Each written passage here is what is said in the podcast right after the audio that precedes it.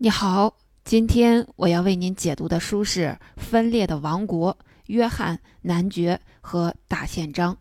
这本书主要介绍了一份文件《大宪章》，它诞生在八百多年前英国。为什么要了解一份八百多年前的外国文件呢？先来问你一个小问题：英国为什么能够从一个弹丸小国逆袭成为日不落帝国呢？徐启玉老师在英国简史课程中提到，英国能实现逆袭的原因是它有一样秘密武器，叫制度精神。简单说，就是英国非常善于利用制度来解决问题。那这种制度精神是从哪儿来的呢？英国制度精神的源头正是今天要为您介绍的大宪章。对于英国人来说，大宪章是英国政治秩序的基石，对于整个西方世界来说，大宪章是宪政制度的奠基性文件。近代西方的三权分立、君主立宪制、内阁制度都可以追溯到它，甚至世界上的第一部宪法——一七八七年的美利坚合众国宪法，也和大宪章有很深的渊源。宪法中最核心的。保障私有财产的精神就源于大宪章。大宪章听起来还真是了不起，但你肯定想不到，它其实只是一份临时协议。由于英国国王统治不善，贵族们群起逼宫，国王被迫妥协，签署了大宪章。而且这份文件在当时并没有产生多大实质性的影响。签约没几个星期，双方就打起来了。其实，像大宪章这类贵族限制国王权力的文件，并不是英国的独创。就在大宪章签订后没几年，匈牙利的贵族也逼迫匈牙利国王签署了一份叫《金喜诏书》，主要内容诉求跟大宪章没有什么两样。听起来是不是很矛盾？既然大宪章最初并没有什么特别之处。那它为什么对人类文明产生了那么深刻的影响呢？今天要为您介绍的《分裂的王国》，它是解答这个问题的一本好书。这本书的作者你可能已经非常熟悉了，他叫丹·琼斯，是英国著名的历史学者、畅销书作家。在今天这本《分裂的王国》里。作者带我们聚焦在一二一五年，也就是大宪章签订这一年，通过了解大宪章产生的来龙去脉，为你解答有关英国制度精神的许多疑问。下面我们分两部分了解一下这份伟大的文件。第一部分，我们谈谈大宪章是怎么产生的，它到底讲了些什么内容，能被后世大书特书。第二部分，我们接着了解一下这份并不特殊，在当时也没发挥多大作用的文件是如何做到深刻影响后世的。第一部分，好，第一部分，让我们回到八百年前的英国，了解一下大宪章是怎么来的，它讲了什么内容，为什么能对后世产生那么大的影响。先来说一个有意思的话题，你有没有注意到英国国王的名字翻来覆去总是那么几个字？比如亨利、威廉、路易、理查德、爱德华，由于重名率太高，如果有同名的王室成员加冕为国王，就得在名字后面编个序号。比如英国有亨利八世、乔治六世、爱德华八世，但是唯独有一个名字，自从用过一次之后，八百多年来再没有一位英国国王用过，这就是我们的主人公——英国国王约翰。很多人说，这是因为约翰王名声太差，没人愿意再用这个晦气的名字。那约翰王到底做了什么事情，后人这么讨厌他呢？约翰的父亲是英国金雀花王朝的开创者，他在位三十多年里，凭借铁腕统治，打造了一个强大的政府，开启了金雀花家族对英国三百多年的统治。这三百多年大致相当于我国的南宋到明朝中期。约翰的哥哥理查一世比他们的父亲更有名。理查勇猛善战，被人称作“狮心王”。相传，理查在国外打完仗返回英国途中不慎被俘，他被关进一个住着狮子的牢房里。换别人肯定会被吓死，但理查二话没说就跟狮子搏斗起来。他不仅打赢了狮子，还把狮子的心脏都给掏了出来。狮心王这个响亮的名号就是这么来的。由于前两任国王都干得不错，约翰继位的时候继承了好大一笔家业，法国三分之一的土地都在英格兰名下。约翰不仅是英格兰国王，还是诺曼底公爵、阿基坦公爵、安茹伯爵和爱尔兰之主等等。光听这些头衔，你就知道约翰拿了一手好牌。不过，英国占着法国那么多的土地，法国国王肯定不乐意。他想尽各种办法夺回土地。由于约翰的能力远远比不上他的父亲和哥哥，他刚当国王五年，就几乎丢掉了在法国的全部领土。他因此获得了一个响亮的名号——狮帝王。同样是流传千古的名号，这个名号跟哥哥理查的狮心王比起来可不怎么好。不过名声好坏倒还是次要的，麻烦的是，一场严重的统治危机正在逼近他。中世纪欧洲的基本社会结构是封建制，国王会把王国的土地分给各级贵族直接统治。贵族可以在获封的土地上行使各项权利。贵族要承担的相应义务是向国王宣誓效忠，并对国王进行经济和军事上的支持。但现在，约翰已经把法国的领地基本上败光了，贵族们蒙受巨额的损失，憋了一肚子气。你不要以为那些在法国没有土地的英国贵族就躲过一劫了，约翰正打算对他们动手。怎么回事呢？约翰一直都马。谋划着来个大翻盘，也就是他想集结更多兵力，重新夺回在法国的领地。约翰在位总共十六年，前五年在败家，后十多年就一心想着怎么翻盘。但是打仗就需要有大量的军费，军费怎么来呢？当然是要从英国的贵族身上揩油。英国贵族早已习惯了天高皇帝远。他们在自己的封地上享受着和国王同样的权利，可以收税，可以开堂审讯，生活富足而自在。但是约翰王现在却借着筹集军费的机会，想要搜刮、压榨他们。为了收税，约翰真是无所不用其极。他甚至会对那些忠心的贵族狠心下毒手。有这样一个例子：有一位男爵，他一直跟随约翰四处作战。即使在约翰战败后，这位男爵仍然紧随左右。但是筹钱急红了眼的约翰宣称，这个男爵欠了他的钱，于是下令没收了这位男爵的田产和庄园，并要逮捕他。得知噩耗的男爵仓皇逃往爱尔兰。为了躲避追捕，这位男爵后来又逃到了法兰西。约翰大怒，一气之下将这位男爵的妻子和儿子送入了地牢，把他们活活饿死。你看，约翰对于忠于自己的贵族都这样，更别说其他人了。在约翰的父亲和兄长统治的四十五年里，政府总共才收过十一次税；而在约翰统治的十六年间，光是兵役免除税，也就是通过交钱免去当兵义务的税，就收了十一次。其实，对于贵族来说，多交一些税也不是不能接受。如果国王能拿着筹到的这些钱在外面开疆拓土，给贵族争取更多利益，还好说。贵族们交税就当是做投资了。但是现在，大家要把钱交给这样一个屡战屡败、做事没底线的国王，换谁谁会乐意呢？一二一四年的夏天，约翰整顿人马向法兰西发兵。为了万无一失，约翰联合了神圣罗马帝国皇帝等多位欧洲贵族一起对法作战。很不幸，约翰再一次吃了败仗，而且还是惨败。据记载，战场上约翰王一方战士和战马横七竖八地躺在草地上，被砍断手臂的士兵伏卧在地上奄奄一息，有一些胃部受到重伤的战马竟然吐出了自己的内脏。约翰再一次失败，这意味着暴力征收的重税再一次打了水漂。英国贵族原本对战争还残存一线希望，但这个结果让他们忍无可忍。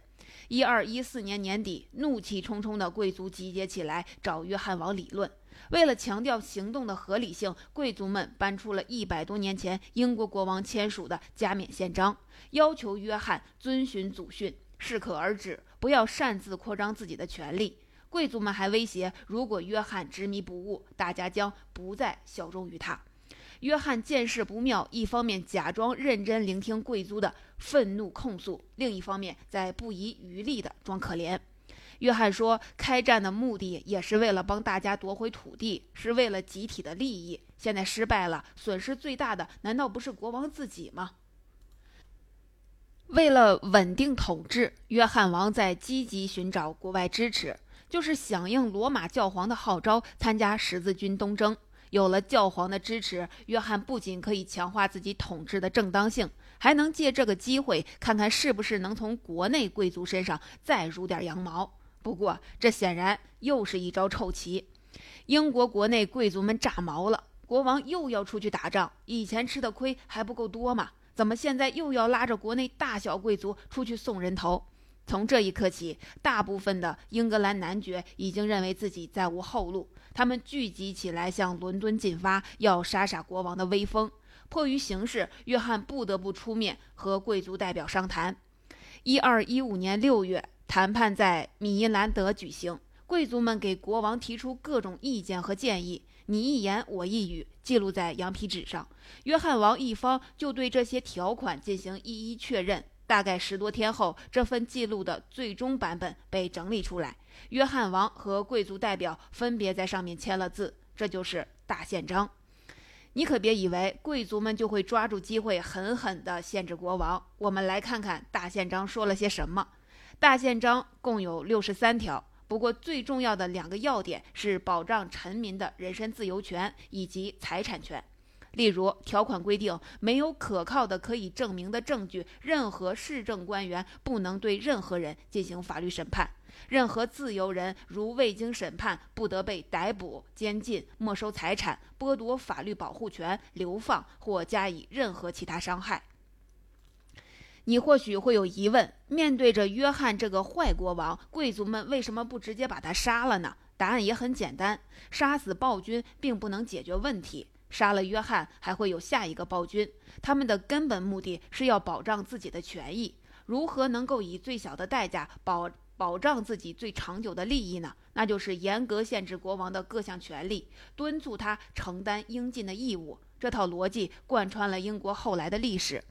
听到这里，你会不会想，那些有关权利和义务的表达听起来很现代，完全不像是八百多年前的情况？想一下，一二一五年，南宋还没有灭亡，成吉思汗刚刚攻下了金朝的中都，也就是现在的北京，而欧亚大陆的西北角已经开始主张保障人身自由和私有财产了。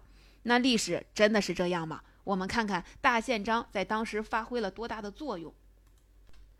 先不说八百年，大宪章签署刚刚四个星期，约翰王就受不了了。他写信求教皇挺他，因为之前约翰常常打压英格兰的教会，所以教皇也不喜欢他。但教皇现在最关心的是十字军东征，借这个机会把自己的影响力带到东方。现在呢，约翰王要加入东征队伍，而英国的贵族却在极力反对，用大宪章限制了国王。所以，教皇当然要给约翰站台，痛斥英国贵族们胆大妄为，要他们立刻收手。获得了舆论支持，大宪章签署不到两个月，约翰就已经在积极备战，准备修理贵族了。英国的贵族们也不得不准备应战，他们甚至写信给法兰西王子，想邀请他来担任英格兰的国王，顶替约翰。你看，大宪章签署之后，王国反倒爆发战争了。这一次，约翰王准备得很充分。他不仅组织起装备良好的雇佣军，还占领了大量坚固的城堡。贵族们见势，也组织对抗。王国陷入了分裂。罗马教皇看到英国贵族们动手了，就放了个大招，开除反叛贵族的教籍。在那个时代，开除教籍太可怕了，这意味着他们将成为上帝的器民，任何人都不能和他们往来，给他们接济。换句话说，等待他们的只有死亡。没办法，这些贵族最后只能灰头土脸地跑去跟国王讲和。英国贵族针对约翰的限制行动，最终还是以约翰的胜利告终。在当时，大宪章说到底是一次失败的限制。那为什么他还能在后世产生那么大的影响呢？第二部分，接下来，我们就来看看这部在当时并没有起多大作用的法案，为什么后来拥有了那么高的地位。第一个原因，重复的力量。虽然大宪章在当时并没有产生什么作用，但是英国贵族很会玩儿，只要一有机会，他们就会把大宪章拿出来，在国王面前确认一下，提醒国王，这可是老祖宗定下来的规矩，你得遵守。约翰王取胜后没多久就去世了，他的儿子亨利三世在国家动荡中继位。为了暂时稳定局面，亨利三世接受了大宪章。后来财政吃紧，亨利三世想要收税，贵族们赶快把大宪章拿出来收税可以，但是要按照大宪章规定来，绝不能干不利于大家利益的事情。所以大宪章又被确认了一次。这样的情况一直在发生，在亨利三世的任期内，大约每隔五年就会重新确认一次大宪章。那是不是每任国王见到大宪章都会服软呢？这取决于国王的个人能力以及国王所处的具体环境。亨利三世之后的三位英国国王都叫爱德华，但他们的表现差别很大。爱德华一世能征善战，在他任期内，大宪章只被确认过一次。随后是爱德华二世，他有干大事的心，却非常的窝囊，国内被他搅得一团糟。任期内，贵族常常引用大宪章条款来批评他。不过，接下来爱德华三世可了不得，他在位半个世纪，对法国发动了战争，给英国贵族带来了很多的战利品，声望非常高。所以，大宪章虽然也被拿出来几次，但形同虚设，总体上并没有限制到国王。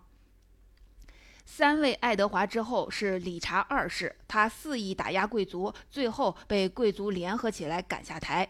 你肯定可以想到，贵族一定没少拿大宪章批评他。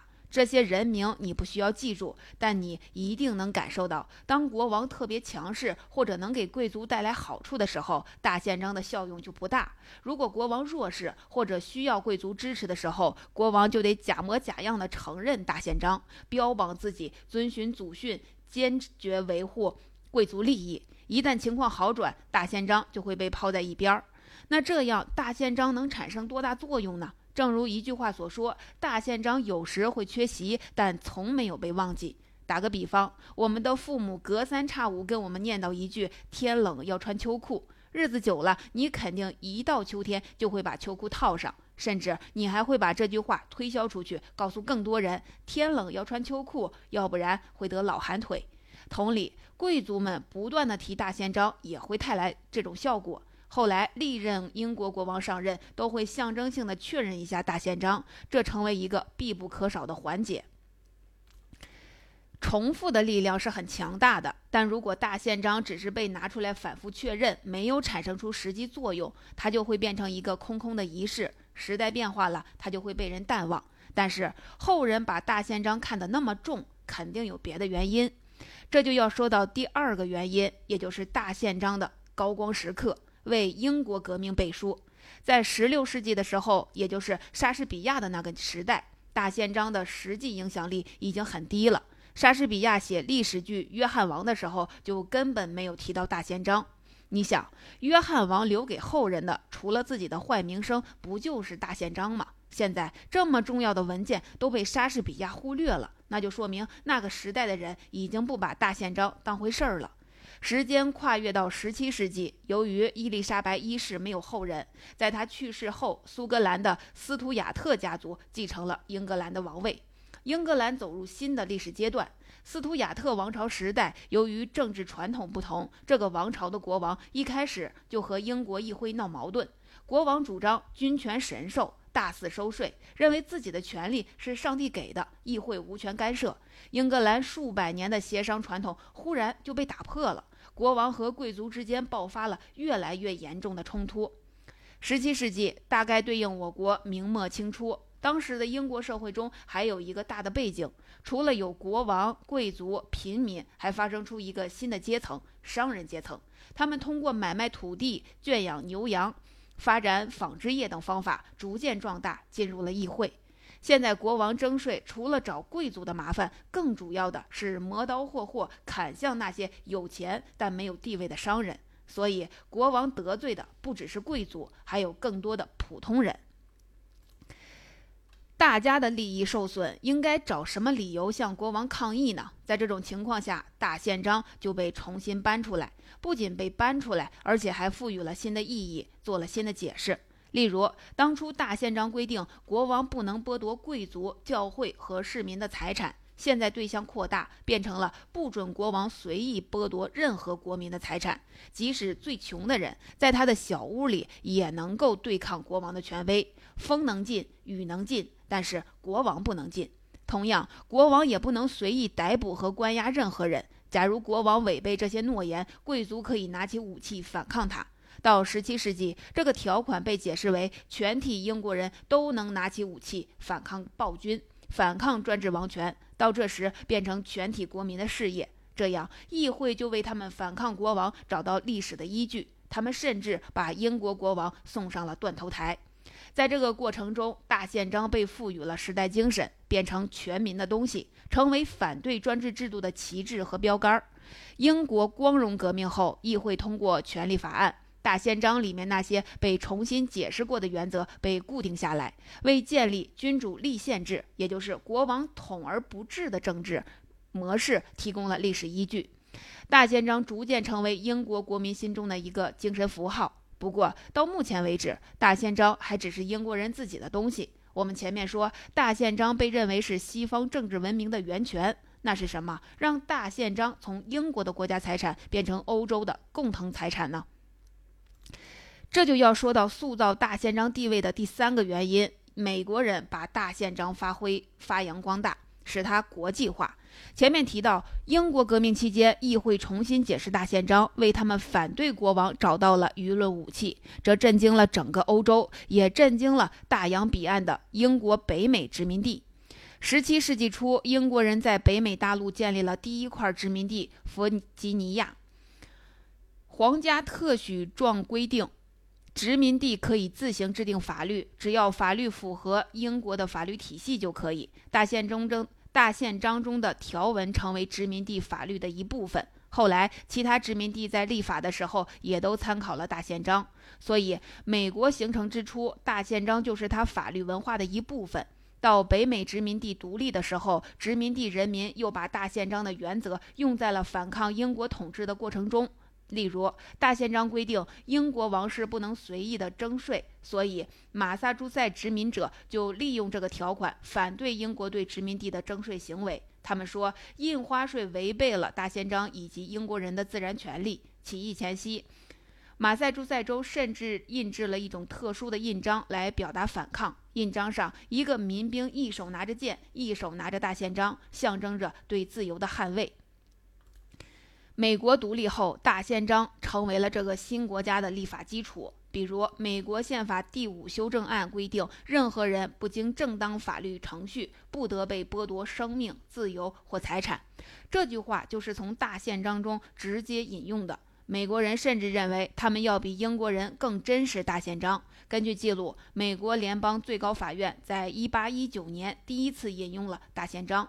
截止到1991年，美国联邦法院。州法院引用大宪章超过了九百次，正如美国最高法院大法官安东尼·斯卡利亚所说的：“大宪章每天都与我们同在。”美国人可不只是说说。为了表达自己对大宪章的情感，一九五七年，美国律师协会在大宪章签署地旧址修建了一座纪念亭。这个图片你可以在文稿中或者是封面上看到。